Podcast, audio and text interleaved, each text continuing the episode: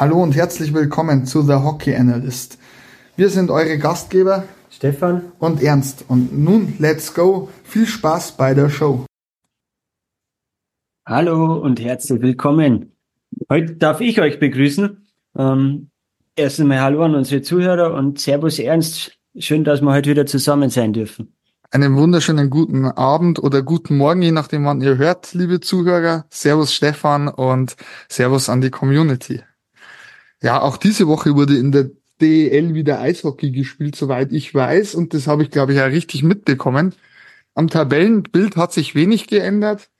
Vorne weggehen weiterhin die Fishtown Penguins, gefolgt von den Eisbären aus Berlin. Auf der drei folgt, folgt der bayerische Verein, die Straubing Tigers. Auf der vier der nächste bayerische mit den Red Bulls aus München. Auf der fünf die Schwenninger Wild Wings. Auf der sechs die Kölner Haie. Auf der sieben die Wolfsburger Grizzlies. Auf der acht der ERC Ingolstadt. Auf der neun die Mannheimer Adler. Auf der zehn die Nürnberg Ice Tigers. Auf der elf die Frankfurter Löwen. Auf der zwölf die Panther aus Augsburg. Auf der 13 die DEG. Und auf der 14 noch immer Schlusslicht die Iserlohn Roosters. Stefan, hat für dich die Woche irgendwas gegeben, wo du sagst, äh, es hat dich jetzt verwundert, äh, irgendeine Veränderung in der Tabelle? Eig eigentlich nicht. Ich ähm, glaube, dass sich die Tabelle schon langsam so einpegelt. Glaube ich auch, ja. Stefan, was haben wir uns heute für Mannschaft ausgesucht, als erstes, den wir mal in den Fokus nehmen? Wir starten mal unten, oder würde ich sagen, nehmen wir die Düsseldorfer EG. Ja. Die haben wir uns ausgesucht. Ja, Stefan, was fällt dir zur DEG ein? Ich meine, am Wochenende haben sie ein Spiel gewonnen und zwar zu Hause nach Penalty gegen die Fishtown Penguins. Meines Erachtens doch sehr überraschend. Haben aber auch dann gleich wieder verloren gehabt äh, in, in Schwenningen mit 3 zu 0. Also am Freitag verloren und am Sonntag gewonnen. Ähm, so recht vom Fleck kommt man nicht. Was denkst du? das zieht sich irgendwie ein bisschen durch. Also immer wieder so, so Wochenende dabei, ein Sieg, eine, eine Niederlage, dann wieder mal zwei Niederlagen, dann wieder ein Sieg, zwei Niederlagen. Äh, Düsseldorf, es, ähm, ich glaube, wir haben auch schon öfters über Düsseldorf gesprochen, die sind ja ähm, verletzungstechnisch äh, arg gebeutelt in die Saison gestartet. Ähm, ihre, ich sag mal, ihre, ihre Aushängeschilder waren verletzt und sind wieder da, dann wieder verletzt. Also es ist ständig irgendwie was los und mit dem Trainer, da war ja der Wechsel vor der Saison, also die Düsseldorfer EG hat, tut sich schwer, irgendwie Konstanz reinzubringen. Ganz, ganz arg fällt mir das immer auf gegen Mannschaften, wo ich mir denke, okay, jetzt haben sie äh, mal jemanden und können ein bisschen eine Serie aufbauen und kommen aber irgendwie nicht, nicht so richtig vom Fleck. Äh, ich tue mich bei der Düsseldorfer EG wie du auch sehr, sehr schwer. Ich meine, sie haben jetzt ihre elfte Lizenz ähm, vergeben an Adam Pale, ist ja bekannt, war ja in Augsburg. Ähm, ist natürlich ein bisschen ein härterer Spielertyp, der auch in den Slot geht. Vielleicht tatsächlich so ein Baustein, der ihnen im Abstiegskampf helfen könnte. Aber ich sehe bei der DG sehr, sehr viele Fragezeichen. Haukeland ja. Ähm, momentan wieder extrem stark. Sollte der wieder wie am Saisonanfang in eine kleine, ja, Formkrise kommen, könnte schwierig werden und ähm, werden mich viele verteufeln für diese Aussage. Ähm, ich finde, dass Kyle Kumalski für das, dass er erst seit ein paar Wochen spielt, viel zu viel Eiszeit schon frisst. Ich glaube, das könnte durchaus ein Faktor werden, wenn der überspielt ist oder eben, weil er ja, glaube ich, 16 Monate pausieren hat müssen, ja. äh, dass das sich schon noch bemerkbar machen wird. Und ich sehe bei der DEG tatsächlich ein Riesenproblem. Und ich weiß, ähm, ist unpopulär, aber ich glaube einfach, man hat auf der Trainerposition aufs falsche Pferd gesetzt in diesem Jahr. Ich glaube, dass in diesem Kader mehr Potenzial schlummert, als das Trainerteam es rauskitzeln kann. Ich, ich bin ja, ich habe es glaube ich in einer, in einer vorhergehenden Folge mal gesagt, bei Düsseldorf eigentlich, wenn man die, den Kader durchliest, bin ich, bin ich bei, vor allem bei jungen Deutschen, gefallen mir Bennett Rosmi zum Beispiel äh, ist ein absolut, ähm, absoluter Spieler, wo ich sage, der hat absolute Zukunft in der, in der äh, DEL und wird da auch weiter seinen Weg gehen. Geht voran. Alex Blank, ähm, da gibt's ja so viele, die, die ja Eishockey spielen können und wissen, wie es geht. Und äh, mit Philipp Gogula hast du ja einen, einen äh, Mann wieder, der, der der die ja führen kann. Und ich, ich weiß nur nicht, warum irgendwie die, die Truppe sich schwer tut, auch die Spiele dann nach Hause zu ziehen oder ähm, aufs Eis kommt und dann, dann geht gar nichts. So, so, so wirkt es oft mal, wo man sagt, okay, jetzt haben sie gewonnen, jetzt müssten sie eigentlich Selbstvertrauen haben und im nächsten Moment, im nächsten Spieltag gehen sie aufs Eis und du denkst dir, okay, das sieht ja nach einer ganz anderen Mannschaft aus. Also so vom Mentalen her, die wirken oftmals so, äh, ich möchte jetzt sagen lethargisch, aber so irgendwie ein bisschen gehemmt. Ja, ähm, ich, das geht mir nämlich genauso. Also ich habe tatsächlich ähm, letzte Saison nicht verstanden, warum Roger Hansson seinen Hut nehmen musste, weil ich finde, er hat eigentlich mit dieser Truppe überperformt, die er zur Verfügung hatte. Äh, war für mich schon mal ein ganz großes Fragezeichen. Auch warum er den Co-Trainer heuer wechselt, äh, zurück zu Mike Pellegrims, ähm, aber den Cheftrainer weiterhin, ähm, sage ich mal, Erfahrungen sammeln lässt. Man hört aus Düsseldorfer oder von Düsseldorfer Seite, ähm, er ist ein Players Coach, er ist sehr beliebt, aber ich glaube, in solchen Situationen, wo die DEG mom momentan ist, wäre vielleicht, ja, ich sag's immer so, Zuckerbrot und Peitsche vielleicht nicht verkehrt. Und du hast was Interessantes angesprochen, diese Konstanz. Ich glaube, das lässt sich wieder sehr schön trotz Sieg nach Penalty-Schießen gegen Bremerhaven ähm, schon festhalten. Du führst 2-0 und kriegst aber in der 53. das 5-5. Also vor allem in einem Heimspiel, wo du auch noch äh, von der Kulisse getragen werden solltest, weiß ich nicht. Also ich, ich weiß nicht, ob man tatsächlich, ja, äh, man hat auch abgesehen davon einen, einen Punkt auf Iserlohn eingebüßt. Es sind nur noch vier statt fünf. Ja. Ich glaube, wenn da jetzt nicht bald wirklich der richtige Turnaround stattfindet, so wie es zum Beispiel in Iserlohn ist, wo ja jetzt seit Wochen doch sukzessive aufwärts geht, trotz auch Sieg und Niederlage am Wochenende, aber einen Punkt wieder gut gemacht, kann ich mir vorstellen, dass in Düsseldorf das große Zittern beginnt. Ja, man braucht sich meiner Meinung nach bloß auch die Quoten in äh, Über- und Unterzahl anschauen. Das ist ja ähm, nicht unbedingt von Erfolg gekrönt. Sie haben da ihre Probleme, woran das liegt, ob das immer nur an den Spielertypen an und für sich selbst liegt. Kann ich, kann ich und will ich nicht beurteilen, weil so ein Spieler wie Adam Payne, der ist zwar erst ganz neu dabei, der ist ja bekannt dafür, dass er auch hart arbeitet und seine Wege geht und macht. Aber ähm, sie haben auch, auch schnelle, schnelle Spieler, wo man sagt, in, in Unterzahl geht auch mal ein, ein Shorthänder mal rein mit Alex Ehl oder was hast du ja Jungs und erfahrene in Powerplay wie Philipp Gugler, der das auch führen kann. Habe ihn schon zweimal erwähnt. Ähm, und das ist, ist halt was, ein Punkt, wo ich sage, da tue ich mich sehr schwer bei der Düsseldorfer EG, dass die auf einen, einen, einen besseren Weg noch kommen. Ob das komplett an der, an der ganzen Führung und an dem Sommer liegt oder an dem, an dem Saisonanfang, wenn man da ein bisschen einen besseren Start gehabt hätte mit anderem Selbstvertrauen. Aber das ist hätte, wenn und aber, dann, äh, ja, wäre es immer schwierig. Lass uns doch äh, einen, sage ich mal, ziemlichen Sprung in der Tabelle machen, von 13 auf 5. Da haben wir auch eine Mannschaft, ich glaube, die wenigsten zu diesem Zeitpunkt vor Saisonbeginn da gerankt hätten. Stefan, ähm, Weißt du, von wem wir sprechen? Ja, den Schwenninger Wild Wings. Ja, ich würde oft sagen, die Mannschaft, die unter dem Radar fliegt, oder? Die macht macht's aber einer, meiner Meinung nach sehr gut.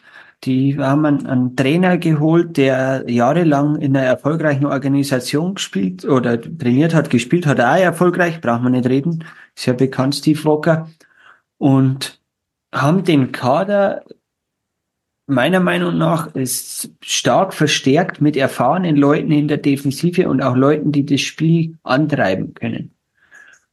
Und ähm, dann kommt der Vorbereitung raus, wo ich sage, oh Gott, die wissen ja gar nicht mehr, wie es Tore schießen geht. Die haben sich letztes Jahr auch schon schwer getan, Tore zu, zu schießen und ein attraktives Eishockey zu spielen. Aber mit dem ersten Spieltag auf einmal hat sich das gelegt und die haben ins, in, ihr, in ihr Spiel gefunden, genau das Gegenteil wie Düsseldorf. Äh, mit Verletzungen einigermaßen verschont geblieben und gehen halt mit Selbstvertrauen ins Spiel ran. Haben die Spink-Brüder, haben ähm, Kyle Platzer oder Plätzer, ähm, da sind ja Jungs dabei, die, die auch hart spielen können. Sebastian Uvira, der, der immer für äh, Härte und ein schöne Tore und generell Tore gut ist. Ähm, ja, Also Schwenningen äh, gefällt mir heuer wieder oder gefällt mir heuer sehr gut. Ja, also ich kann nur beipflichten. Ähm, du hast einen Alexander Kadatschun, der wieder richtig fit ist, ähm, momentan auch Topscorer ist mit schon 15 Toren. Also ja. auch hier ist eine Weiterentwicklung, hat da stattgefunden. Und ich glaube, das hat auch sehr viel mit der Personalie Steve Walker zu tun. Ich glaube natürlich am Anfang der Saison als Trainer Novize natürlich viele Erfahrungen und der Top-Trainer mit John Don, jetzt wollte ich schon John Jackson sagen, Don Jackson. Und äh, ich, ich glaube auch Pierre Paget hat, hat er auch schon mal äh, zu tun gehabt damit ich glaube, du, du lernst natürlich davon Meistern ihres Faches und auch die, ähm, wenn man sich Steve Walker anschaut, ähm, ich denke, er ist jetzt jedem Eishockey-Fan ein Begriff, als Spieler noch bei den Eisbären Berlin, ein absoluter Leader, vor allem in den Playoffs immer, wie, wie kann man sagen, wenn es dein Tor gebraucht hast, war Steve Walker da. Und ich ja. glaube tatsächlich, dass er diese Mentalität, die er als Spieler schon hatte, eben auch seiner Mannschaft eingeimpft hat. Ja. Ähm, und du hast was angesprochen, was mir sehr auffällt im Vergleich zum Vorjahr bei Schwenningen, dass die deutschen Spieler, die letztes Jahr so ein bisschen, sage ich mal, bisschen ähm, abgefallen sind, richtig abliefern. Bestes Beispiel, ähm, ein Phil Hungerecker, letztes Jahr überhaupt kein Faktor, jetzt schon mit zwölf Toren und zwölf Assists und einer äh, plus neun. Das sagt eigentlich vieles aus. Oder auch ein Alex Trivelato, den viele schon nicht mehr in der DEL gesehen haben, als zu schwach eingestuft haben, spielt ein tolles äh, Jahr ja, Sebastian Ubira, wie du gesagt hast, hat die Freude am Eishockey wieder äh, entdeckt, spielt hartes, gutes Eishockey. Und dann hast du natürlich äh, Ausnahmekönner wie die Spinks. Wenn die Bock haben, das glaube ich, ist jedem bewusst, dass die Spinks können. Genauso übrigens auch ein Max Jörz. Kann es ja. immer noch. Äh, war ja Rückholaktion und wer mir tatsächlich sehr, sehr gut gefällt, und du hast ihn ja schon ähm, angesprochen, ist Kyle Platzer. Also war mal ja am Anfang doch ein bisschen hat man nicht gewusst, was man so von dem Package, ich glaube aus Schweden ist er gekommen, ähm, erwarten soll, aber ich habe ihn auch in Schweden schon beobachtet, weil mich der Spieler interessiert hat und äh, enttäuscht nicht. Und ich glaube, du hast natürlich einen Faustpfand und das sage ich, glaube ich, in jeder Folge, wo wir ein bisschen Schwenningen ansprechen. Du hast eine Konstante im Tor, der dir mhm. Spiel um Spiel, Woche um Woche in engen, äh, vor allem in engen Situationen oder in, in Krisensituationen oftmals ähm, den Allerwertesten rettet und dieser Mann heißt Joachim Eriksson. Und ich glaube, das ist äh, unumstritten. Ich glaube, da gibt es keine zwei Meinungen dazu, dass du einen, dass Schwenningen eigentlich aufgebaut ist auf einem überragenden Torhüter. Ja, braucht man nicht reden. Also äh, der Joachim Eriksson ist, äh, sei es auch, ich glaube, in der Kabine unglaublich wichtig für die Truppe, weil er, weil er auch was ausstrahlt und dem ist es egal, ob er oder ob er 70 Schüsse kriegt oder ob er äh, 25 kriegt. Er kann damit umgehen und er kann seine mentale Stärke auch ausspielen und, und weiß, äh, gibt seiner Mannschaft immer die Möglichkeit, auch zwei Minuten vor Ende noch die Möglichkeit zum Sieg zu haben. Und das ist halt, glaube ich, auch für eine Verteidigung, für einen Angriff, ähm, wo auch Daniel Pfaffengut, den hätte ich jetzt heute beinahe vergessen, ähm, äh, absolut gute Entwicklung haben die, die mit Selbstbewusstsein spielen, die wissen, okay, der da hinten, der gibt uns die Chance. Und Cody Brenner ist ja auch kein schlechter. Der macht ja auch äh, gute Spiele und auch wenn vielleicht manche dann verloren werden, wo Cody Brenner im Tor war. Aber auf jeden Fall hatte er der Mannschaft äh, nicht oder hat er sie nicht im Stich gelassen, dass man so sagt, okay, der, der schwierige Zeit oder so. Ähm, aber also im Tor sehe ich da überhaupt keine Bedenken. Und wie es dann in den Playoffs wird, sollten sie sie ähm, direkt erreichen oder über Umwege. Ähm, schauen wir mal. Ähm, was ich noch anmerken möchte, und das ist mir in erster Linie auch extrem aufgefallen, ähm, dass sich die Verpflichtung von Thomas Larkin beziehungsweise Ben Marshall extrem positiv auf die Defensive ausgewirkt hat ähm, waren ja auch bei ihren Vereinen, also ehemaligen Vereinen Adler Mannheim und ERC Ingolstadt jetzt Spieler, die schon äh, der Mannschaft Stabilität gegeben haben oder auch Führungsqualitäten in die Kabine reingebracht haben. Ich denke, hier hat man vieles richtig gemacht und ich glaube mich zu erinnern, beziehungsweise heute gelesen zu haben, dass ja unter der Hand schon geredet wird, dass ähm, Ben Marshall den Vertrag verlängert hat, glaube ich, und Phil Hungerecker, wenn ich mich nicht recht täusche. Offiziell noch nichts, aber ich glaube, irgendwo das heute vernommen zu haben.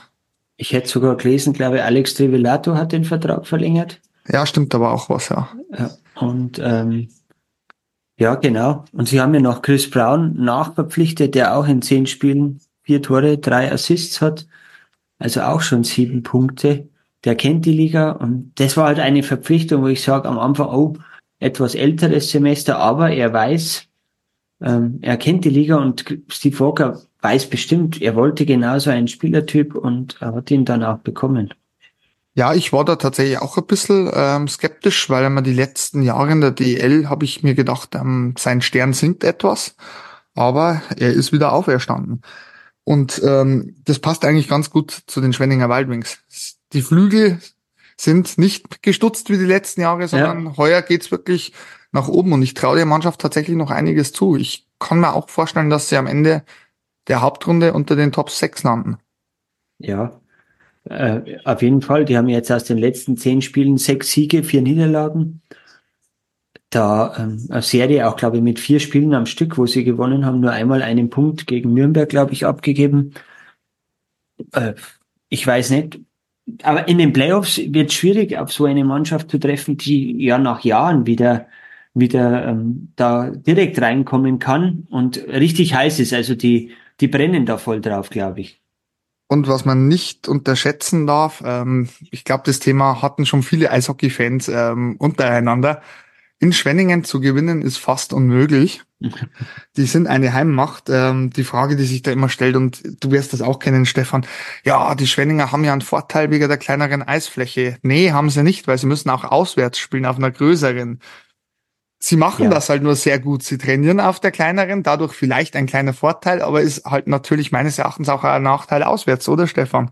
Ja, also es ist, wenn ich jeden Tag auf der kleinen Eisfläche bin und dann aber, ähm, sage ich mal, 26 Mal äh, auf einer großen Eisfläche spiele und 26 Mal auf der kleinen, ich weiß nicht, ob da immer ein Vorteil oder Nachteil irgendwo ist, auf jeden Fall muss auch die Halle da sein. Das ist was, wo ich in Schwenningen auch immer sehe. Die Halle muss da sein. Du musst äh, rauskommen und die Hütte muss brennen. Dann äh, ist auf so einer kleinen Eisfläche nochmal viel, viel anders. Für den Gegner ist in den ersten Minuten schwierig. Stefan, ich hoffe doch, dass da Halle da ist, sonst würden sie am Weiher spielen. ja. Habe ich gedacht, dass sowas kommt. Ähm, ja, ich glaube aber, du weißt, wie ich es meine, dass die Halle einfach die Fans hinten äh, Rambazamba machen. Und ähm, ja, in Schwenningen ist es immer, immer schwierig zu spielen, weil du halt als, also mir haben schon Spieler gesagt, du brauchst halt ein paar Minuten, bis du dich dran gewöhnst, okay, da ist jetzt schon, ich, ich fahre fahr ein Stück und oh, da ist schon die, die Linie. Oh, äh, ich muss mich erst dran gewöhnen. Aber das geht, aber man braucht halt ein paar Minuten. Ja, stimmt. Ja, Stefan, fällt dir noch was zu den äh, Schwenninger Wildwings ein, was du noch loswerden möchtest? Ansonsten würden wir weiterfahren. Ich wüsste jetzt eigentlich nichts. Ich finde halt nur den ganzen äh, Verein, wie sie sich aufgestellt haben. Das, ähm, aber ich glaube, das haben wir eh schon erwähnt. Ähm, sei es vom Management her. Ähm, sie haben sich gut aufgestellt. Und das ist was, ähm, wo ich anderen Vereinen nicht so bescheinigen kann. Ja, stimmt. Und jetzt machen wir nochmal einen Sprung nach vorne. Und zwar zum Tabellenzweiten aus Berlin zu den Eisbären. Was sagst du zu den Eisbären in dieser Runde? Ähm, jetzt haben wir ja doch 37 beziehungsweise äh, die Eisbären 38 Spiele gespielt. Was sagst du? Absolut ähm, tiefer Kader, ausgeglichene Mannschaft, ausgeglichene Mannschaft. Du kannst eigentlich bei keiner Reihe ähm, sagen, die ist nur defensiv. Die wissen, Tore zu, zu schießen, haben eine gute Defense. Kai Wissmann, äh, absoluter, absoluter Leader, Captain, ähm, gefällt mir wahnsinnig gut. Und in, im Tor sind sehr, sehr breit und stark aufgestellt. Also da, wenn was passiert, braucht man keine Sorgen haben. Man hat immer was in der Hinterhand. Ähm, verletzungstechnisch jetzt in den letzten Tagen etwas mehr passiert, als sie wollten. Ähm, ich glaube, äh, Ben Finkelstein, Ty Ronning, ähm, Jaden Dejeneau ja schon länger weg und jetzt fällt mir gerade der vierte nicht Patrice ein. Cormier. Patrice Cormier, danke. Bitte. Ja, auf der anderen Seite Blaine Byron und Leon Bergmann trainieren wieder mit der Mannschaft, aber ja, die müssen auch erstmal wieder den Weg zurückfinden. Das ist schon ein hartes, äh, harter, harter Weg und ich denke aber zu den Playoffs sind sie wieder voll da und äh, ich glaube, also meine persönliche Einschätzung ist, der Weg zur Meisterschaft führt über die Eisbären Berlin. Das ist sehr interessant, äh, Stefan. Wir haben ja nicht immer eine, eine Meinung, aber hier, glaube ich, sind wir beide eine Meinung. Ich meine, das Wochenende, beziehungsweise die letzten zwei Wochen waren jetzt für die Eisbären nicht unbedingt so toll. Ich glaube, drei Niederlagen am Stück. Ja. Am, am Freitag das 6 zu 2 in Straubing, äh, nach einem eigentlich sehr, sehr guten Beginn, wo man auch äh, relativ ähm, schnell eine fünf Minuten Unterzahl gekillt hat und dann in Führung gegangen ist, dachte ich, okay, ähm, die Eisbären sind jetzt drin, die machen das. Hat dann nicht geklappt, das ist 6-2 für Straubing, die dann ein sehr gutes Spiel abgeliefert haben. Umso bemerkenswerter war der Sieg dann am Sonntag gegen, ja, sage ich mal, der Gigantengipfel, die Eisbären gegen München, 6-4, mit einer meiner Meinung nach sehr guten Torhüterleistung auch, also auf die man aufbauen hat können. 39 Paraden von Jonas Steppmer, der sich sehr gut entwickelt. Und wie du schon gesagt hast, du hast, ich, ich nenne diese Saison, ich, ich habe tatsächlich ein Wort dafür gefunden, die Renaissance der Eisbären. Ja, kann man so sagen. Ja. Sind wieder da, wo sie, äh, wo sie eigentlich jeder sieht am Anfang der Saison. Und was halt ich sensationell finde, also ich weiß nicht, wie es unsere Zuhörer sehen äh, oder, oder, oder empfinden, auch gewisse Spieler, die die letzten Jahre doch teils beim Kooperationspartner fest waren, wie Eric Mick, haben einen Riesenschritt in die richtige Richtung gemacht. Dann darf man natürlich nicht vergessen, dass ein Manuel Widerer heuer angefangen hat, Tore zu schießen. Ähm, sei mal sein Dreierpack angesprochen gegen Red Bull München. Ähm, ist ja Widerer eher als harter Arbeiter bekannt. Ähm, Tobi Rieder äh, äh, Entschuldigung, Tobias Eder natürlich. Tobias Eder passt perfekt äh, rein, hat auch schon 15 Tore. Und harte Arbeiter wie Yannick Bellieu, äh, Patrice Cormier äh, können eine Mannschaft mitreißen mit ihren Hits, äh, mit Aktionen. Das ist wieder dieses ähm, Berlin, wie wir es eigentlich kennen. Das, das man letztes Jahr wahrscheinlich vermisst hat oder wo man gefragt hat, was ist los mit den Eisbären? Ja, ich glaube, bei den Eisbären letztes Jahr war war einfach ähm, verkorkste Saison, die auch mal dazugehört, die man auch mal braucht, um zu sehen, okay, jetzt muss ich was ändern, jetzt muss ich was angehen. Ähm, und sie haben ja eigentlich nicht viel verändert. Sie haben ja, jeder hat gerechnet, okay, das wird die letzte Saison äh, von Sergio Bar sein. Sie haben an ihm festgehalten, haben es durchgezogen. Und jetzt ähm, stehen sie da, wo sie stehen und völlig zu Recht. Vor allem, du musst halt wirklich auch sagen, im Grunde hat jeder Zugang, den sie geholt haben, die Mannschaft ja nochmal ein bisschen auch diverse Rückholaktionen wie Blaine Byron oder Kai Wissmann haben die Mannschaft extrem nach vorne gepusht oder auch ähm, Verpflichtungen wie Tyroning haben geholfen, frisches Blut wieder reinzubringen. Dann hast du einen Föderl und auch natürlich einen Marcel Nöbels, ähm, die wirklich immer für Konstanz stehen. Und du hast einen fällt mir in diesem Jahr extrem auf. Ähm, Morgan Ellis, finde ich, war letztes Jahr ein riesen Unsicherheitsfaktor und spielt ja. heuer sehr abgeklärt, sehr routiniert, ähm, spielt tatsächlich das, was er kann, also als ob er nie was anderes gemacht hätte. Und ich glaube einfach, es war in Berlin absolut die richtige Entscheidung, nicht in Panik zu verfallen und äh, letztes Jahr Serge Aubin nach der Niederlagenserie oder nach dem doch schlechten Abschneiden für die Eisbären freizustellen. Ja, gebe ich dir, äh, gebe ich dir recht. Freddy Tiffels dürfen wir auch nicht vergessen. Absoluter, ähm, ich, also wenn man den Kader liest, einen der besten deutschen Stürmer der letzten Jahre mit Marcel Nöbels, und dann wird's ja nicht schlechter. Das ist ja das. Es ist ja nicht so, dass die alle äh, nur dranhängen und warten, was der Marcel Nöbels macht. Ähm, da gibt's ja äh, Tyroning, äh, gefällt mir persönlich sehr gut. Hat mir in Ingolstadt letztes Jahr auch schon sehr gut gefallen.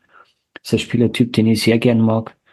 Ähm, in der Abwehr, Kai Wissmann ist für mich so das Puzzleteil, wo ich sage, der ist wieder zurückgekommen und der gibt der ganzen Kabine irgendwie nochmal ein ganz anderes Gefühl, habe ich so die, den Eindruck. Das ist einfach, äh, die Selbstverständlichkeit ist wieder da, dass man als Eisbären rausgeht und auch egal welches Spiel angeht und sagt, wir gewinnen das das ist was, wo ich sage, das strahlt halt kein Wissmann aus. Der geht raus und du weißt genau, der, der macht seinen Job. Ja, sehe ich genauso. Also ich bin bei dir, ähm, wie du schon ähm, anfangs gesagt hast oder eingehend, als wir mit, über die Eisbären zu sprechen begonnen haben. Für mich führt tatsächlich vom Bauchgefühl und auch von dem, was ich so vom Eishockey-Technischen sehe, wenn Berlin ähm, komplett abliefert, führt, führt der Titel heuer über Berlin. Ja. Und äh, wir haben ein besonderes Schmankerl, Stefan. Möchtest du vielleicht sagen, welches Schmankerl das ist, das wir unseren Eishockey-Fans, eventuell auch Eisbären Berlin-Fans heute liefern? Wir haben äh, ein, ein sehr, sehr informatives und interessantes Gespräch mit dem Torwart der Eisbären Berlin, mit Jonas Stettmer gehabt. Und äh, ich sage nochmal herzlichen Dank an die ganze Organisation der Eisbären und vielen Dank auch an Jonas für die Bereitschaft, da äh, für uns sich Zeit zu nehmen. Und ähm, ich würde sagen, hört's mal rein, das ist wirklich eine tolle Sache. Nochmal danke an die Eisbären, auch an meiner Stelle und an Jonas Stettmer. War uns eine Freude und hoffentlich hören wir dich bald wieder. So, und heute begrüßen wir wieder einen Gast und zwar von den Eisbären Berlin-Lausitzer Füchsen, den Shootingstar und Nachwuchsgoalie Jonas Steppmer. Grüß dich, Jonas. Servus alle. Servus, Jonas. So, Jonas, natürlich, wenn wir dich schon da haben, ähm, vor der Saison zu den Eisbären Strich äh, Weißwasser gewechselt. Ähm, fühlst du dich wohl in deiner neuen Umgebung? Ja, ich bin sehr glücklich hier in der Hauptstadt. Es ist definitiv was anderes, als ähm, aus einem kleinen Straubing zu kommen oder aus, einem, aus Ingolstadt. Somit war es eine Riesenerfahrung, aber ich fühle mich sehr wohl und bin sehr glücklich hier. Jawohl, Jonas. Ähm, dann natürlich was, was uns so oder beziehungsweise die Hörer sehr interessieren wird. Wie kamst du zum Eishockeysport? Also eigentlich über meinen Bruder. Ähm, der hat da vor mir schon angefangen, Eishockey zu spielen. Äh, und dann habe ich ja irgendwann, weil ich eh immer dabei war als kleiner Bub, bin ich einfach einmal wollte ich unbedingt mit, dann halt ganz klassisch über die Laufschule äh, angefangen. Und dann musste ich ein Jahr Spieler machen, bis ich endlich ins Tor durfte. Ich wollte schon immer ins Tor. Das war ganz faszinierend für mich, ähm, weil immer die Ausrüstung und ich habe schon immer das Fußball, Handball oder was immer, ich wollte immer das Blade Tor rein. Das ist sehr interessant. Also dich hat's immer schon ins Tor gezogen. Ja. Absolut, also ich hatte schon immer dieses Verlangen, mich abschießen zu lassen. sehr gut, sehr gut. Das, das ist übrigens das, was ich, wo ich mir manchmal denke, wenn ich zuschaue. Ähm, weil jetzt zurzeit in, äh, sieht man wieder Schüsse mit 140, 150 kmh. Ähm, das ist ja auch ein Wahnsinn, da dann noch freiwillig zu sagen, okay, das Ding fange ich oder so. Das ist ja ähm, oder auch mit dem Kopf, mit der Maske da ranzugehen, das ist schon ähm, also, sehr selbstbewusst. Definitiv, und das heißt ja immer, wir haben alle einen Schlag und das muss da haben, weil sich sein Kopf da rein oder man denkt ja immer, Torhüter sind ja so gut geschützt und alles drum und dran, so viel Polster, aber es gibt so viele Stellen, wenn du zum Beispiel beste Stelle hier Schlüsselbein oder Brust spannst du nicht einmal richtig an oder im äh, Bauchbereich spannst du nicht einmal, das schlägt ein kannst schwerwiegende Verletzungen davon tragen. Also du musst immer bereit sein für den Schuss und auch dich bewusst reinbewegen, weil so vermeidest du halt wirklich Verletzungen, weil gehst du einmal locker hin, ist der Klasse ja beim Schlussbein, ach, der kommt eh hin, locker Schlüsselbein gelassen, hängt drauf, ist es durch. Das sind dann richtig Schmerzen. Es ist sehr interessant, dass du das erwähnst, weil, sage ich mal, die meisten Fans werden das wahrscheinlich gar nicht so sehen. Also du bist also quasi 60 Minuten beziehungsweise plus Overtime und Penalty schießen immer auf Vollspannung vom Körper?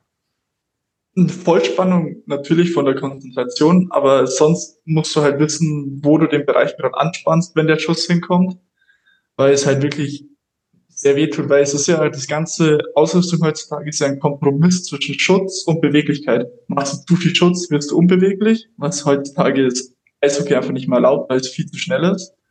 Somit macht jeder Hersteller hat seine eigene Philosophie, wo packe ich mehr Schutz hin, wo packe ich weniger Schutz hin, dass es halt sich am Ende des Tages einen guten Kompromiss ausgibt, aber es wird niemals der hundertprozentige Schutz sein. Heute im Training, kurze Story dazu, rübergeslidet im Stretch, weil ich den äh, Backdoor-Pass halten bekam, der aber zwischen die Beine und dann hast du gar keinen Schutz und schlägt halt komplett auf den Oberschenkel ein. Jetzt ist mein schöner Oberschenkel erstmal blau geworden. Jonas, weil du gerade gesagt hast, Konzentration ist immer da im ganzen Spiel. Da hätte ich gleich eine Frage. Ähm, wie war das bei dir, so das erste Spiel äh, Starting ähm, in der Starting Six zum Stehen, mental dich da, da vorzubereiten und einfach äh, den Moment auf eine gewisse Art da genießen? Ähm, war aber, glaube ich, bei dir ein bisschen schwieriger, aber trotzdem einfach dieser erste Moment, so, jetzt bin ich erste Mal bei den Profis im Tor Starting Six. Es ist viel Arbeit im Kopf, was man über die Jahre davor schon mental aufbaut, um diesen Druck und auch auf die ganze Sache, die auf deinen Schultern lastet. Weil wenn du einen schlechten Tag hast, läuft es ziemlich schlecht fürs Team, weil das ist meistens ein Gegentor, wenn du daneben langst. Somit ist es viel mentale Vorbereitung, viel Ruhe, sich selber und wirklich immer konstant die Konzentration über 60 Minuten, weil du kannst ein gutes Drittel spielen, spielst die anderen zwei nicht so gut, verlierst du höchstwahrscheinlich. Somit ist es wirklich wichtigst, wenn heute eine Konstanz aufzubauen, sodass de deine Mannschaft sich immer auf das verlassen kann. Okay, den Schuss hat er immer, ähm, weil so kannst du auch nur gewinnen, weil wenn du als Team versuchst, alles wegzublocken, verlierst du das Spiel. Weil du musst manchmal was zulassen, um Offensiven zu generieren. Okay. Jawohl, Jonas. Jetzt wollen wir natürlich auf deinen aktuell, äh, aktuellen Stats kommen, weil das ist ja sensationell. Eigentlich, darum habe ich auch schon gesagt, der Shootingstar äh, in der DEL 2 definitiv die besten ähm, Werte mit 95 Prozent ähm, Save Percentage und ein 1,7, glaube ich, Gegentorschnitt. Ähm, in der DEL schaut es auch nicht viel schlechter aus. Neun Einsätze, 91 Prozent, 91,4 glaube ich und 2,21 Gegentorschnitt. Jonas, was hast du über den Sommer angestellt? In Bayern würden wir dann sagen, was hast du gefressen, damit du so explodiert bist dieses Jahr? Ja, einfach die Umstellung nochmal mehr Trainingsmöglichkeiten bei den Eisbären zu haben, das ganze Jahr Eis definitiv und das ganze Jahr auch gecoacht zu werden von Powertrainer bis Fitnesstrainer, der immer da war. Ähm, einfach große Sprünge nochmal selber für mich gemacht und wirklich massiv an meinem Powerspiel nochmal mit Sebastian Elbing im Sommer gearbeitet, was einfach viel Zeit beansprucht, was du halt dann im Sommer, Sommer hast, wenn du da auch aufs Eis gehen kannst. Somit habe ich grundlegend teilweise Strukturen, was ich seit Jahren aufgebaut nochmal verändert, verbessert. Und der Prozess ist jetzt erst angefangen. Somit, da ist definitiv noch eine Menge Potenzial, aber auch fitnesstechnisch noch mal einiges draufgelegt und einiges verbessert. Danke dir für diese Antwort.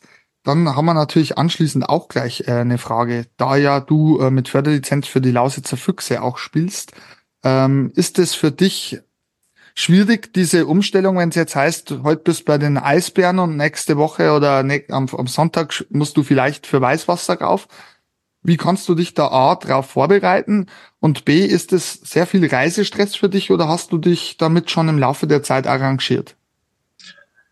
Ich glaube, Reisen tut mir allgemein als Profisportler sehr viel in dem Sport. Natürlich ist es nochmal extra Reisen von einem Standard zu anderen zu wechseln, aber ich bin das die letzten Jahre aus Ingolstadt mit Landsberg, Rosenheim und auch Ravensburg definitiv schon gewohnt gewesen und kenne die Sachen, die für mich funktionieren und wie es am einfachsten abläuft. Somit ist es definitiv ein Gewinn, die ganze Sache.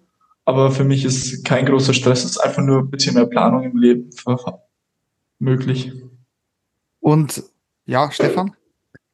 Weil wir ja gerade beim Thema sind, ähm, Weißwasser und die ganze Fahrt, wird mich interessieren, wie du, ähm, du hast ja jetzt ähm, aufgrund der Konstellation viele Torhüter noch neben dir, sei es in Weißwasser oder auch in Berlin.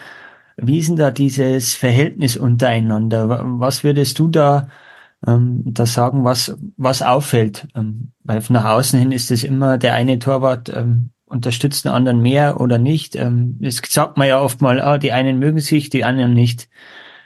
Wie würdest du das einschätzen? Ähm, es ist definitiv immer unterschiedlich, wie jemand mit sich versteht oder wie die Positionen untereinander aufgeteilt sind. Also im Fall von mir, wie jetzt hier mit den Eisbären, äh, mit Jay Kirby habe ich sehr Glück. Ich verstehe mich sehr gut. Wir unterstützen uns gegenseitig, pushen uns wirklich im Training zu Bestleistungen, weil jeder dem anderen am Eis nichts wirklich gönnt. Ähm, aber nur sportlich gesehen auf Eis verstehen wir uns prächtig miteinander, unterstützen uns, reden über alles Mögliche. Somit ist es definitiv schön, aber es gibt auch, da habe ich auch schon erlebt, heute durch, die sich anfeinden oder so, weil es ist leider nur die eine Position und entweder spielt der eine oder der andere. Aber es ist definitiv viel besser fürs Team, wenn beide Leute sich verstehen, weil es einfach harmonischer und viel besser fürs Team ist. Jawohl, Jonas. Und ähm, wir haben natürlich eine Frage. Das, du hast es ja vorher selbst schon so angesprochen. Ähm, Torhüter haben ja anscheinend so ihre Schrullen, würde man sagen. Hast du auch ein Ritual vor dem äh, am Spieltag, vielleicht direkt auch in der Kabine? Gibt es da irgendwas, wo du sagst, das muss ich in meinem Tagesablauf integrieren, sonst kann ich nicht gewinnen heute am Eis oder es funktioniert nicht? Äh, also klassisch vorm Spiel. Also es sind eigentlich eine ganze Reihe, so verschiedene Kleinigkeiten, die immer der gleiche Ablauf vom Spiel, dass ich so in meinen Modus, nenne ich es mal, reinkomme, so in diese Fokus, äh, richtig fokussiert zu sein fürs Spiel. Es beginnt halt ganz klassisch mit einem Mittagsschlaf, eine Stunde, dass du noch extra ausgeruhter bist. Aber sonst und halt wie man, ich ziehe immer meinen rechten Schlittschuh an, immer die gleiche Reihenfolge, versenkt dann meinen Kopf in meinen Brustpanzer kurz vor dem Spiel oder hat mein Trikot über dem Kopf. Das ist so Kleinigkeiten, aber wirklich, man könnte, glaube ich, einmal mein Warm-up oder meinen Tag filmen vom Spielen. Das wird minimal jedes Mal exakt identisch ablaufen. Sehr interessant zu hören. Ja, jetzt müssen wir natürlich ähm, auch eine Frage stellen. Die haben wir auch manchen Gästen schon gestellt. Jonas, hast du vielleicht, wenn wir dich immer so durchlöchern mit Fragen, die, die wir dann auch weiterhin fragen werden, zwischendurch also, auch mal Fragen an uns?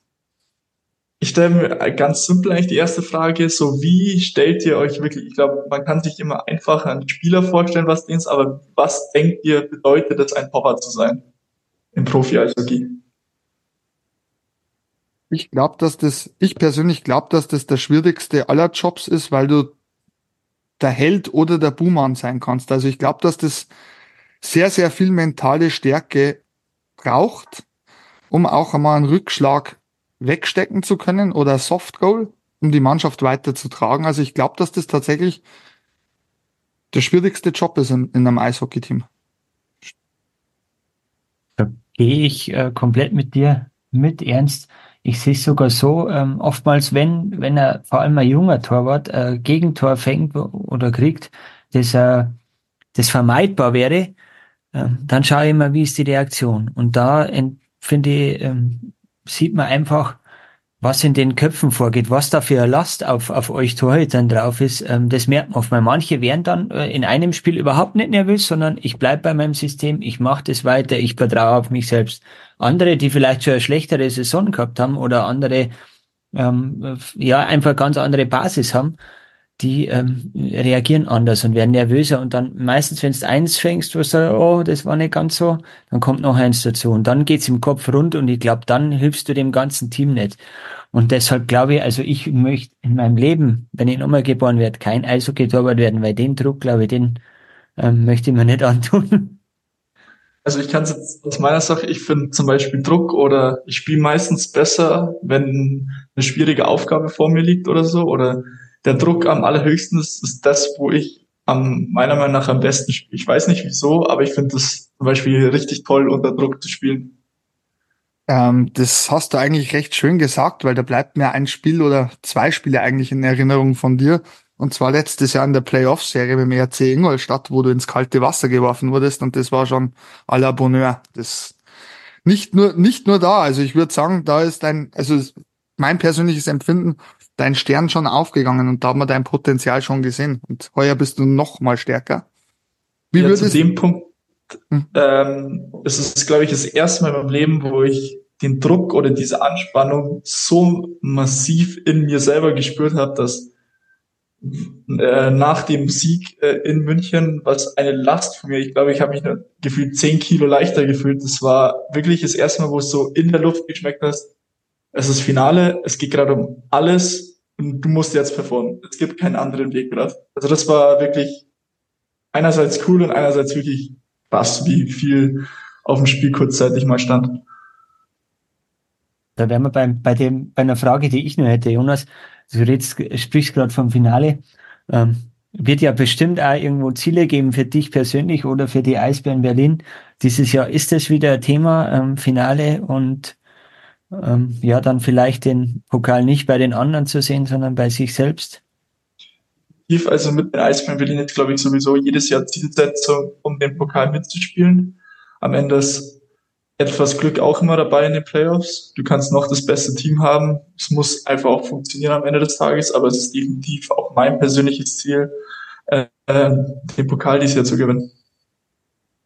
Das glauben wir dir und dabei wünschen wir dir viel Erfolg. Ähm, du hattest noch eine Frage an uns, habe ich mitbekommen. Wenn morgen Olympia theoretisch wäre und ihr Harry Grice wärt, wen würdet ihr an drei Torhüter mitnehmen und, eu die, und eure Powerplay-Reihe aufstellen?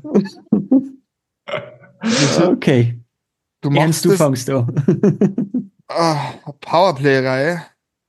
Also, und drei Torhüter muss mitnehmen. Ich fange mit der Powerplay-Reihe an. Also von den Eisbären Berlin Kai Wissmann definitiv. Mo Seider. Mhm. Dann JJ Peterka wegen dem Shot Release. Tim Stützle, weil er unbändig guter Olympia hast gesagt. Ja. Ja, Stützle natürlich und dann, äh, wie heißt der Spieler, der so recht gut sein soll in der NHL? Ach, Leon Dreiseitel, glaube ich, nennt sich der. Ins Tor würde ich tatsächlich, ich würde ein bisschen experimentieren. Das ähm, hat aber vielleicht auch was mit, mit dem Stil zu tun, wie ich gern sehe. Also natürlich äh, Philipp Gruber. Dann würde ich einen jungen Torhüter mitnehmen. Momentan könnte ich mir gut Tobi Anschitschkau vorstellen. Und ich würde mit zwei jungen Torhütern gehen. Wenn du fleißig bist, genauso mit dir. Könnte ich mir gut vorstellen. Ja, weil du auch die Größe hast, um gewisse Winkel abzudecken. Also macht ja doch auch einiges aus. Ja, Stefan, jetzt glaube ich, bist du dran. ich würde ähm, ich würde wahrscheinlich bloß ein, also die Sturmreihe ähm, kann, kann ich eigentlich nicht ändern, das sind genau die, die mir eigentlich ähm, auch durch den Kopf gegangen sind. Ich würde, ja, Mo Seider, Kai Wissmann, eventuell noch mit einem Abstrichen vielleicht Leon Gawanke, weil mir der auch ähm, immer sehr gut gefallen hat. Ähm, aber das hängt auch davon ab, wie er sich weiterentwickelt. Und im Tor, ähm, ich habe ein bisschen einen anderen Ansatz. Ich würde einen, einen ganz einen Erfahrenen mitnehmen, einen, einen Herrn Niederberger. Ähm, dann wahrscheinlich dich, Jonas. Aber ähm, eben als, ich, jetzt fange ich wahrscheinlich falsch an, als Nummer drei, dass du da langsam einfach einmal die Erfahrung sammelst, wie, wie so ein, ein Turnier aussieht und dann im nächsten Turnier äh, vielleicht als Nummer eins reingehen kannst. So wäre mein Gedanke.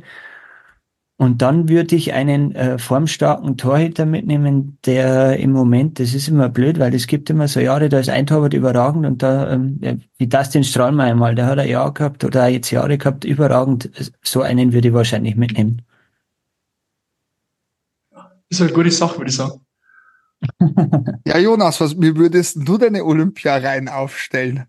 Also im Powerplay, glaube ich, würde ich ähm, als einzigen switchen, wahrscheinlich für einen JJ, ich glaube Marcel Nöbels noch, aber jetzt auch, weil ich ihn jetzt am allernächsten halt kenne und weiß, wie er Powerplay spielt.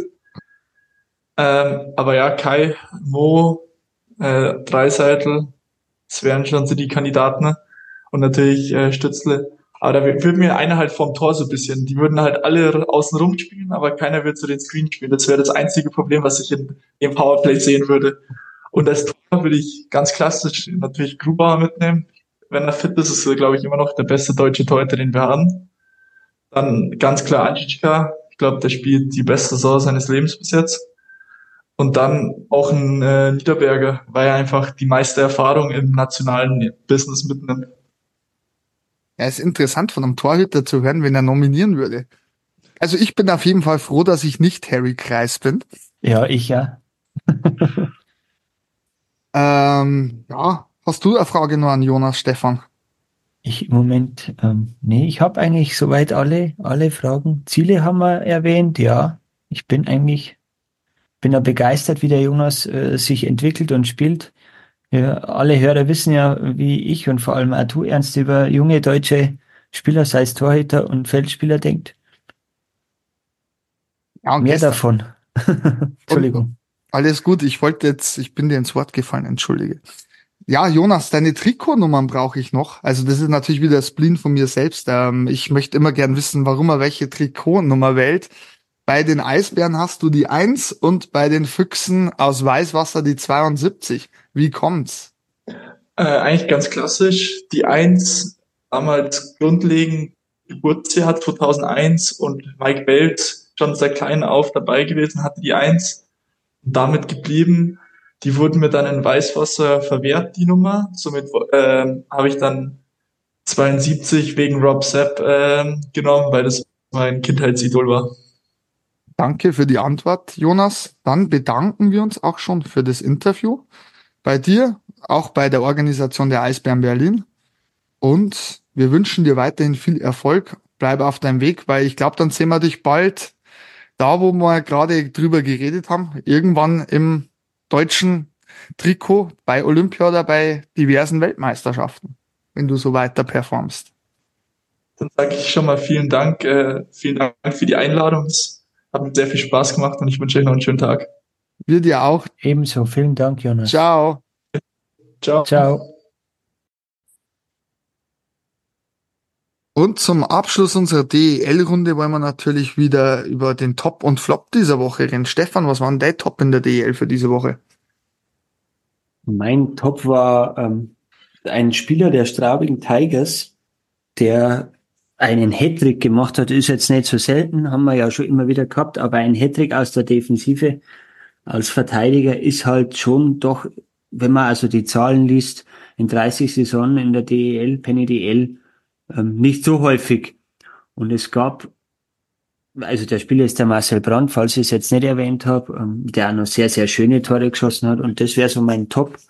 Und der letzte, der das gemacht hat aus der Defensive, ähm, war am 27. November 2016.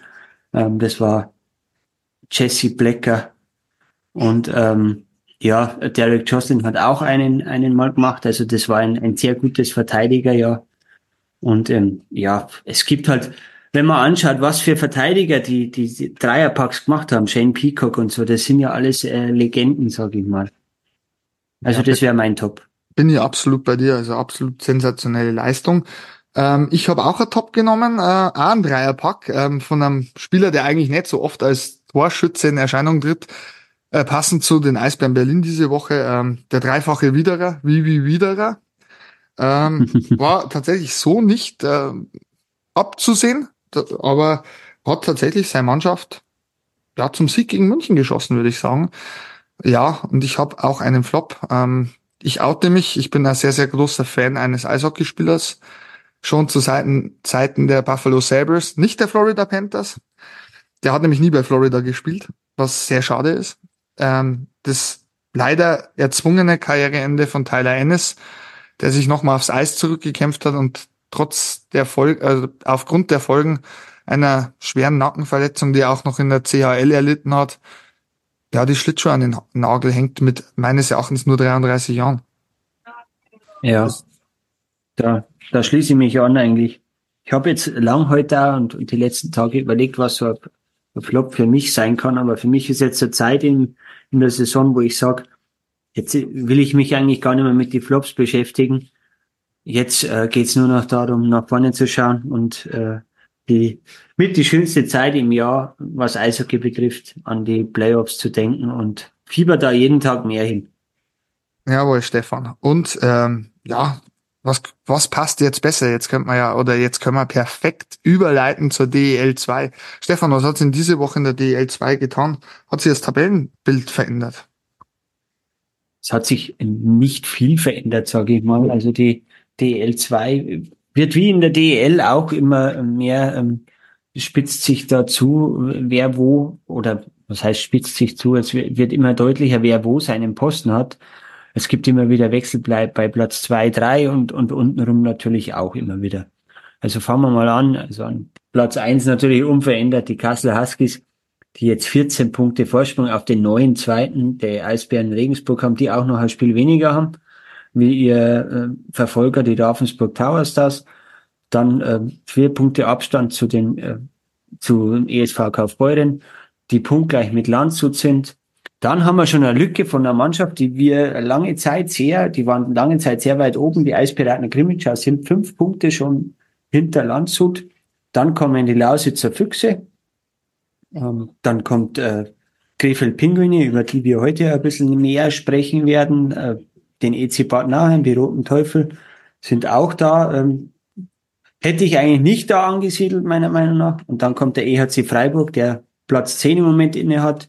Platz 11 haben die Star Bulls Rosenheim punktgleich mit den selber Wölfen, die gegen den Tabellenletzten 7-1 gewonnen haben letzte Woche. Also da war schon ähm, ordentlich Druck auch auf, auf dem Kessel.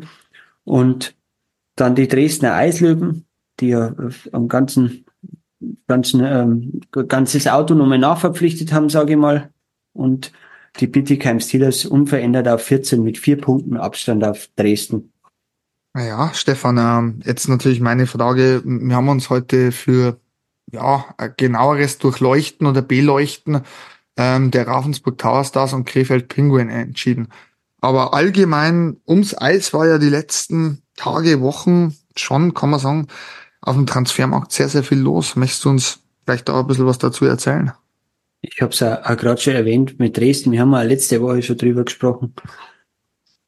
Ähm, da werden meiner Meinung nach Spieler verpflichtet. Ich mag keinem die Qualität sonst irgendwas absprechen. Nicht, dass das jetzt falsch in den falschen Hals kommt.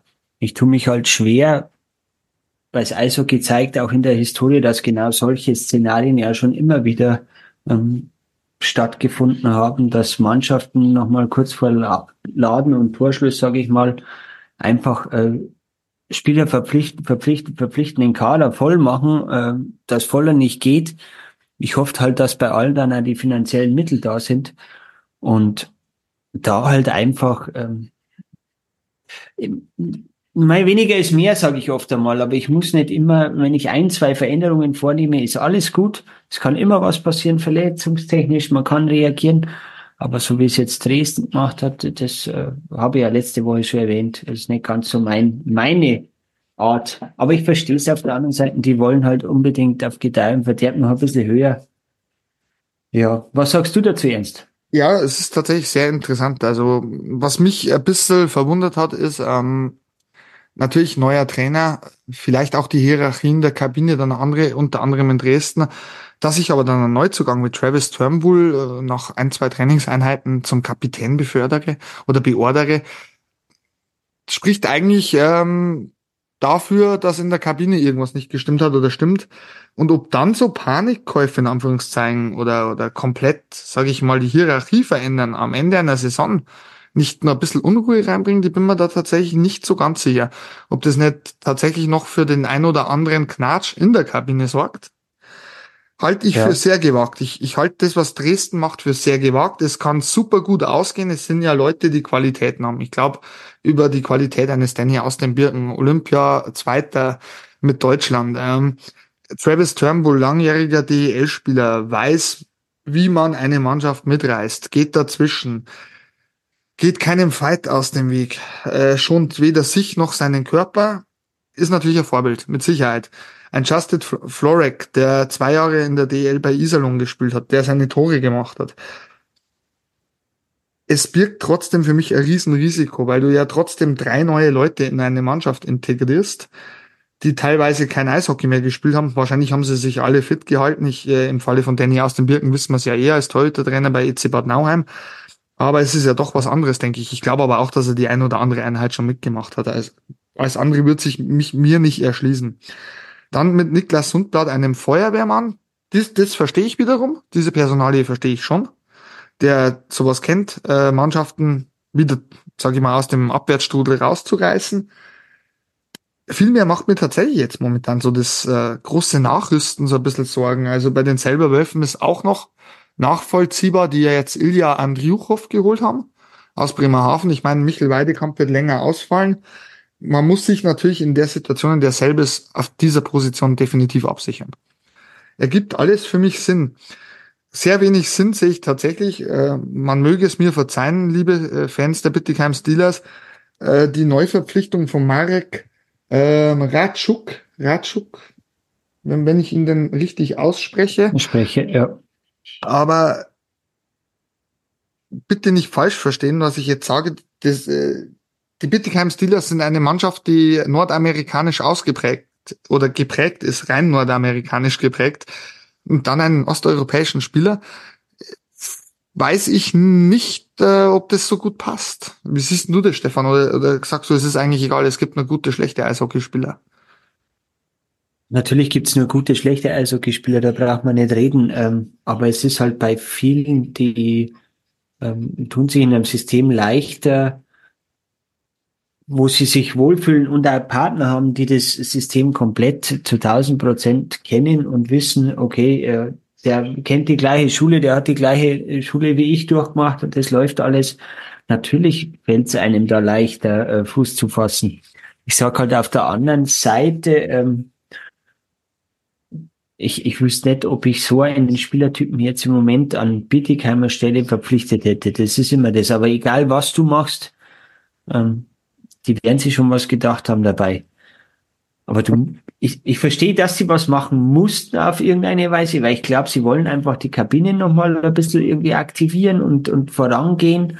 Aber ob das dann der Spieler sein, der der Richtige dann ist, äh, kann ich nicht beurteilen.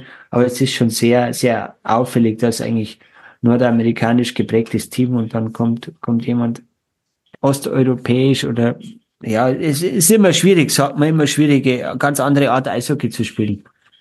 Ja, ich finde es allgemein sehr interessant, weil wir hatten ja das Thema auch letzte Woche schon ähm, im Zuge der Kassel Huskies, die ja auch nochmal nachgelegt haben. Und zwar jetzt eher mit für DL2-Verhältnissen Führungsspielern oder, oder doch eher, sage ich mal, hochkarätigen Verpflichtungen. Ähm, ich weiß auch nicht, ob das nicht wirklich nochmal die Hierarchien der Mannschaft durchwürfelt und eher für Unruhe sorgen kann. Äh, wiederum der Transfer beim EV Landshut von äh, Jesse Kosken Cordova ergibt für mich schon sehr viel Sinn. Landshut, glaube ich, hatte noch eine äh, Kontingentstelle frei und hat gemerkt, okay, wir brauchen vielleicht einen Spieler, der abschlussstark ist und bis jetzt scheint ja Kosken Cordova einzuschlagen, ist für mich tatsächlich eine sinnvolle Ergänzung des Kaders. Hier rede ich von einer Ergänzung. Weil ich glaube, ein Spieler, mit dem man wahrscheinlich im Budget sowieso schon geplant hat, dass der noch kommen soll, ergibt für mich durchaus Sinn. Ähm, genauso, glaube ich, wird es jetzt auch dann in, in, in Weißwasser laufen. Auch hier scheinen Gespräche zu laufen mit einem Kontingentspieler für den Angriff, ähm, um die doch, ja, sage ich mal, die Tormaschine noch mal ein bisschen ähm, anzuwerfen. Aber insgesamt sehe ich tatsächlich momentan bei manchen Vereinen auch schon die Krefeld Pinguine während der Saison, die wir jetzt, auf die wir jetzt gleich überleiten, ähm, haben ja auch nochmal nachgerüstet mit Lukas Lessio und Jerome Flake. Das sind ja Spieler, die sind ja nicht irgendwo äh, aus dem unteren Regal, sondern da haben wir wirklich für DL-Verhältnisse, DL2-Verhältnisse ins höchste Regal gegriffen. Alles äh, gestandene DL-Spieler. Wie siehst du die Krefeld Pinguine, wenn wir jetzt sowieso schon den Switch zu Krefeld haben? Ja, also nochmal noch mal zu den ganzen äh, Verpflichtungen. Ich, ich will kein Team irgendwo schlecht machen oder sonst was. Da geht's auch ums nackte Überleben zum Teil, das ist mir klar. Aber die Folge ist halt einfach oft mal, dass man unüberlegt finanzielle Risiken eingeht. Und das wäre mir wieder, äh, wäre mir wieder zu schade, dass ich sage, ich will wieder im Sommer lesen, äh, der Verein hat finanzielle Probleme und der und der und aber in der Saison davor werden nach Gedeih Verderb Spieler verpflichtet. Äh, da tue ich mich hart. Das ist eben der Punkt. Und ähm, zu Landshut noch, noch kurz zurückzukommen, da sind ja auch viele verletzt jetzt, deswegen ähm, kann man das auch alles nachvollziehen, aber generell halt der Trend geht halt schon dahin, mit dieser neuen Playoff-Regelung einfach unnötig Spieler zu verpflichten, nur um da vielleicht nur ein, zwei Plätze weiter oben zu stehen und dann den Vorteil zu haben, nicht so viele Spiele gewinnen zu müssen. Ja. Ja.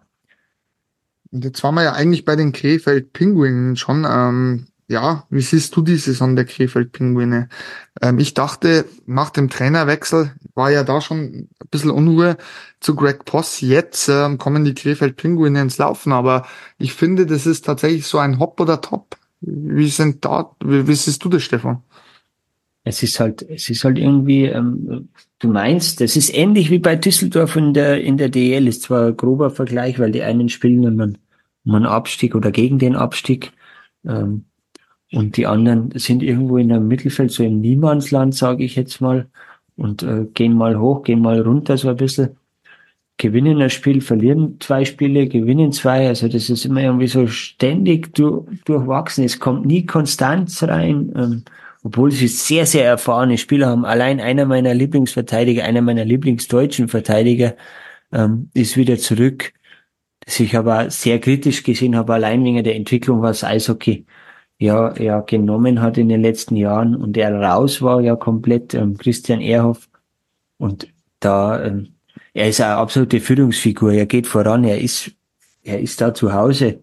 Und ähm, aber ich tue mich bei Krefeld so unglaublich schwer wie bei Düsseldorf. Ich weiß nicht genau, wo ich es packen soll und, und wie die sich entwickeln. Allein wenn man sieht, ähm, jetzt einmal, ich fange mal an im Januar, ich bin am Dienstag, zweiter, erster in Grimmitschau, gewinnen 5-2. Drei Tage später spielen sie zu Hause gegen Bad Nauheim und verlieren 4-1. Und so geht's halt die ganze Zeit ein bisschen dahin. Es ist immer Sieg, Niederlage, Sieg, Niederlage, Sieg, Niederlage. Jetzt haben sie ja zwei Niederlagen am Stück gegen äh, Regensburg und Weißwasser und haben da auch äh, vier Tore geschossen, neun bekommen. Ja, als, als das Team, was sie sein wollen, mit Ambitionen um den Aufstieg, muss sie da irgendwie einen anderen Weg finden. Das ist immer leicht gesagt für, für Außenstehende, aber ich denke, Krefeld muss in Fahrt kommen, um so eine ein Mannschaft zu sein, die in den Playoffs einfach einen Schalter umlegt und sagt, so, jetzt ist bei Null, jetzt legen wir richtig los. Ja, ich glaube das auch. Ich glaube einfach, man hat tatsächlich ähm, mehr erwartet von Führungsspielern wie John Matsumoto, der aus Köln kam vor Saisonbeginn, äh, in der DL doch zu den ja, starken Spielern gezählt hat, starken Deutschen, hat ja einen deutschen Pass. 21 Spiele und 19 Scorerpunkte sind für John Matsumoto in der DL2 finde ich jetzt nicht unbedingt so stark. Dann hast du auch einen Lukas Lessio, der nachverpflichtet wurde, noch nicht so in Fahrt ist.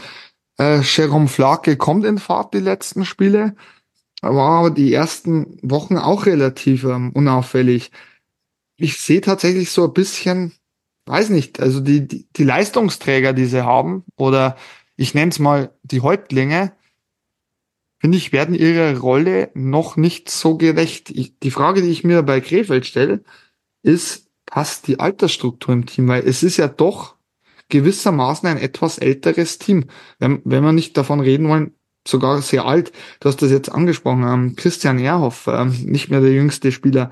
John Matsumoto, ähm, eigentlich auch schon eher vom Alter her der Eishockey-Rente entgegengehend. Ähm, das gleiche hast du bei Jerome Flake, wo du sagst, okay, ja, hm, ist eher so im letzten Drittel seiner Karriere oder, oder die, die Jungs. Siehst du da ein Problem drin in der Altersstruktur oder würdest du sagen, nee, es ist vielleicht vom Kopf oder es passt einfach von der Mannschaftszusammenstellung nicht ganz so? Mir ist das auch durch den Kopf gegangen, als ich mich mit die, äh, mit die Griffel Pinguine beschäftigt habe, habe ich mir gedacht, ist da vielleicht mit dem Alter ein bisschen ein Problem? Sind zu viele Erfahrene da, die nicht genau wissen, die DL2 zu greifen, weil es ist ja doch ein anderes Eishockey wie in der DEL, das darf man ja nicht vergessen. Ähm, in der DEL ist einfach ein Spiel da, das vielleicht auch mancher Spieler, der in der DL2 ähm, top funktioniert oder in der DL top funktioniert und, und dann kommt er runter in die DEL und funktioniert da auf einmal oder in die DL2, jetzt vertausche ich alles halt ähm, und funktioniert dann mehr, weil die Umgewöhnung auf das andere ähm, ja, wie Jonas Stettmer ja schon erwähnt hat, es sind andere, andere, äh, andere Spielertypen da in der DL ist, ist, ist halt ein anderes Tempo und, und ich weiß es nicht, wie ich vorher schon gesagt habe, ich tue mich schwer, die zu greifen, einfach irgendwie, ich weiß nicht. Auf der anderen Seite hat man ein Team wie Regensburg, wo man, wenn man die Führungsspieler anschaut, die ja auch ähm, schon etwas älter sind oder auch ähm, dahinter Gajowski, Schwamberger, ähm, du hast äh, Tom McCallum, die sind auch alle nicht mehr 21 Jahre alt. Aber du hast halt den Mix ein bisschen anders, dass dann da äh, Tarek Hammond dabei ist als Deutscher ähm, und, und du einfach, äh, Gajowski ist auch ein bisschen älter schon. Also, also ich, ich sag halt, es liegt viel an der Gesamtkonstellation bei Krefeld, die Unruhen äh, um die Trainerposition, um die Co-Trainerposition, sage ich jetzt mal. Herbert Hohenberger rauf, runter, sage ich mal. Was macht man mit ihm? Dann doch neuen Trainer geholt. Ja, und dann holst du auf einmal wieder Spieler dazu. Es wirkt alles ein bisschen äh, undurchdacht, möchte ich nicht sagen, weil ich keinem den Eishockey-Sachverstand absprechen will. Aber es ist so ein bisschen auf Gedeih und Verderb will ich jetzt da eigentlich um den Aufstieg mitspielen und hol, was gerade am Markt ist. Ja, ich habe tatsächlich mit den Krefeld-Pinguinen, ich stelle mir immer die Frage, kommt ja der große Tusch noch, würde ich sagen, zum Schluss, weil ich kann mir durchaus vorstellen, ich weiß nicht warum, das ist nur tatsächlich so ein Gefühl von mir, ich kann mir vorstellen, dass Krefeld sensationelle Playoffs spielt. Ich kann mir auch vorstellen, dass Greg Voss im richtigen Moment, wenn es, sage ich mal, do or die ist, zu spielen, die Mannschaft komplett auf den Punkt fit, mental fit vor allem bekommt, weil ich glaube, körperlich wird er sie fit bekommen, äh, wenn ja. sie nicht schon fit sind. Aber ich kann mir das bei Greg Poss gut vorstellen. Eben wie du schon gesagt hast, wo wir ja vor kurzem auch länger geredet haben, die Art, wie Greg Poss ist, wie er trainiert, dass das vielleicht tatsächlich das fehlende Puzzlestück ist im, im Bezug auf die DL2-Meisterschaft. Ähm, was ich sehr lustig finde, ähm, jetzt muss ich noch mal einhaken, wie vorhin mit der Eishalle. Ähm, du hast ja geredet von den älteren Regensburger Spielern. Wolltest du da, wollen wir noch mal über David Booth reden, mein Freund? Nein, nein, nein, nein. Nein, nein. Okay. Den, den habe ich, hab ich absichtlich gar nicht erwähnt, obwohl er ja altersstrukturell etwas, etwas, äh, ja, ab, ab, abfällt will ich nicht sagen. Ähm, abfallen ist ein bisschen schwieriges Wort bei dem, bei weißt, dem Spieler.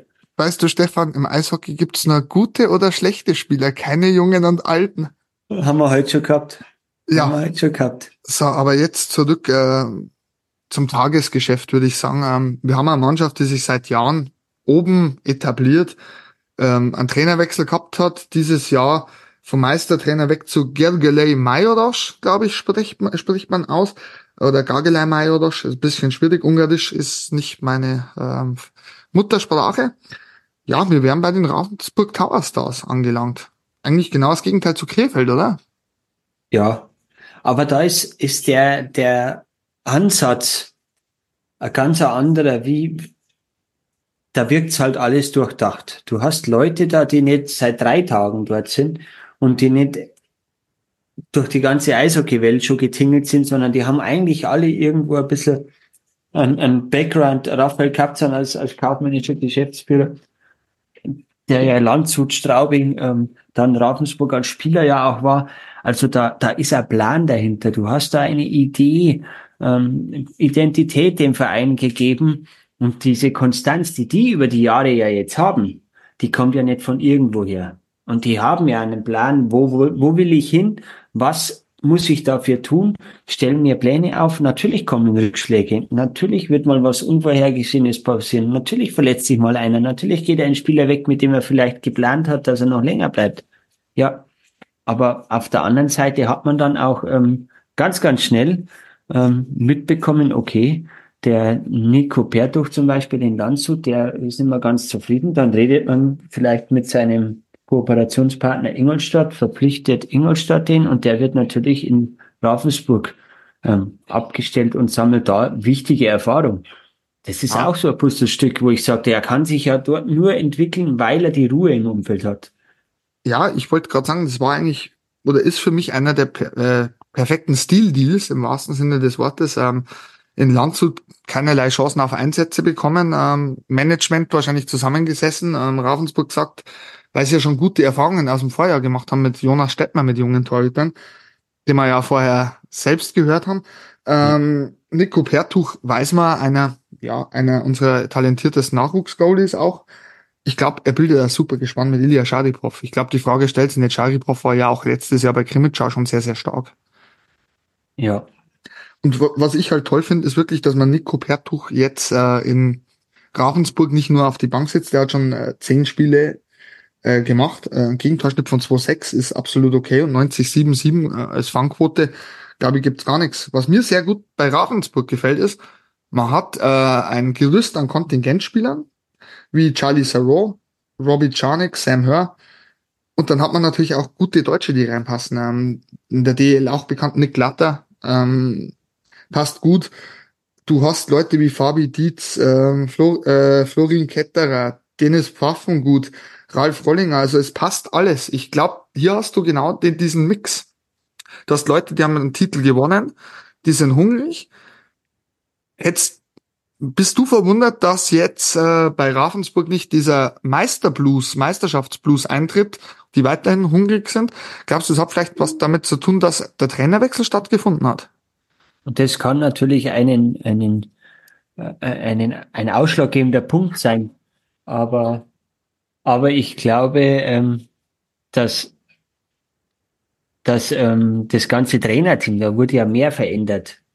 Ähm, du hast mit Eli Parviainen ja auch noch jemanden dazugeholt von äh, den Fischtown Pinguins Bremerhaven, äh, der da ja auch tätig ist und nochmal andere Ansprache in die Kabine bringt. Ähm, und, und Jan Bender ist ja auch noch da. Ähm, absolut erfahrener Mann, von dem kann, kann jeder junge Deutsche oder sei es auch äh, ausländischer Spieler immer etwas lernen, weil er so unglaublich viel Erfahrung hat. Und diese Ruhe, die da im, im Trainerteam, glaube ich, auch ist und untereinander die Rollen gut verteilt sind. Ähm, also Ravensburg ist eines der Standorte, die auch immer ein bisschen ähm, natürlich ihre, ihre Hausaufgaben gut machen, aber immer so doch dann unterm Radar laufen, weil es die größeren Clubs wie Krefeld, Kassel ähm, doch gibt, die dann immer, immer auch noch mit anderen Nebenkriegsschauplätzen auffallen. Landshut ist da auch immer wieder zu erwähnen, die da, die da, die auch die Möglichkeiten hätten, wie Lands, äh, wie Ravensburg, ein bisschen mehr Ruhe reinzubringen. Das wär, wird, glaube ich, dem Standort in Landshut auch gut tun. Und äh, aber Ravensburg, nochmal da, darauf zurückzukommen, ist ein Standort, der über Jahre hinweg meiner Meinung nach seinen Weg noch gehen wird und äh, wo der hinführt, mal sehen. Aber äh, ich find's gut. Und da die Karte, die, die jungen Deutschen, die dort spielen, gefallen mir immer sehr gut. Freche, äh, freche Frage, Stefan. Traust du den Tower Stars die Titelverteidigung zu?